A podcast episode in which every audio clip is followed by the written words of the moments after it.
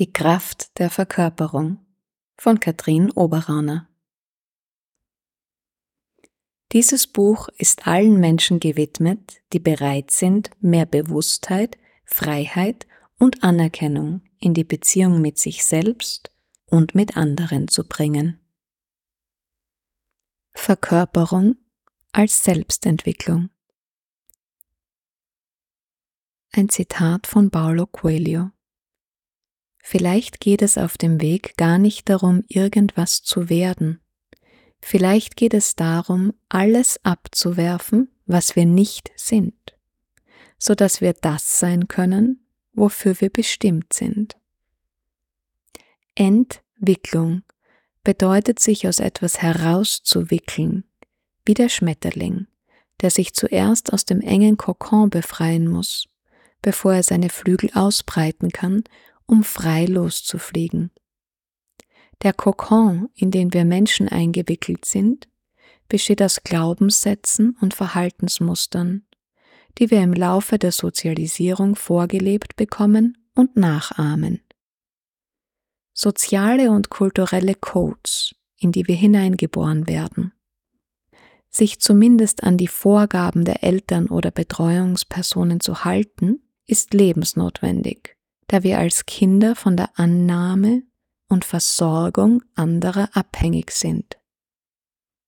Die Aufstellungs- und Verkörperungsarbeit hilft dabei, solche meist unbewusst übernommenen Glaubens- und Verhaltensmuster ins Bewusstsein zu holen, um sie im Erwachsenenalter auf ihre Gültigkeit zu prüfen und gegebenenfalls umzuschreiben.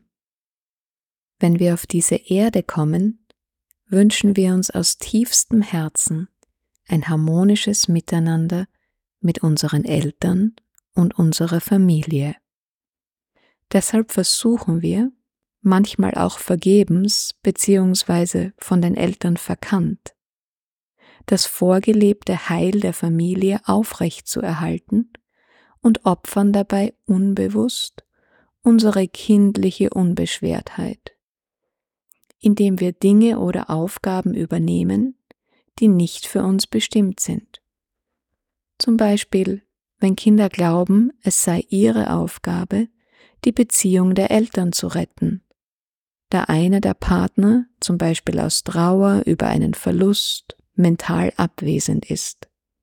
Als Kinder belasten wir uns mit diesen Dingen aus Liebe zu den Eltern und gleichzeitig sind wir auch auf ein funktionierendes Familiensystem angewiesen. Ohne unsere Eltern oder anderen Betreuungspersonen können wir im Kindesalter nicht überleben. Die Konsequenzen von übernommenen Rollen, die sich über Beziehungsprobleme, Selbstzweifel, diverse Ängste, Schuldgefühle, Scham etc. äußern können, werden uns meist erst im Erwachsenenalter bewusst. Genauso können bereits Babys, die übermäßig viel schreien, einen unausgelebten Konflikt der Eltern ausdrücken. Alles, was im Familiensystem unterdrückt wird, kann für die Neuzukömmlinge der Familie eine Einladung zur Übernahme sein. Denn letztendlich geht es um Anerkennung alles, von Trauer, verbotener Liebe bis Scham, will anerkannt und gesehen werden. Die gute Nachricht ist, dass wir in der Aufstellung und Verkörperung allen Phänomenen diese Anerkennung geben können, über unseren eigenen Körper und dessen Ausdruck.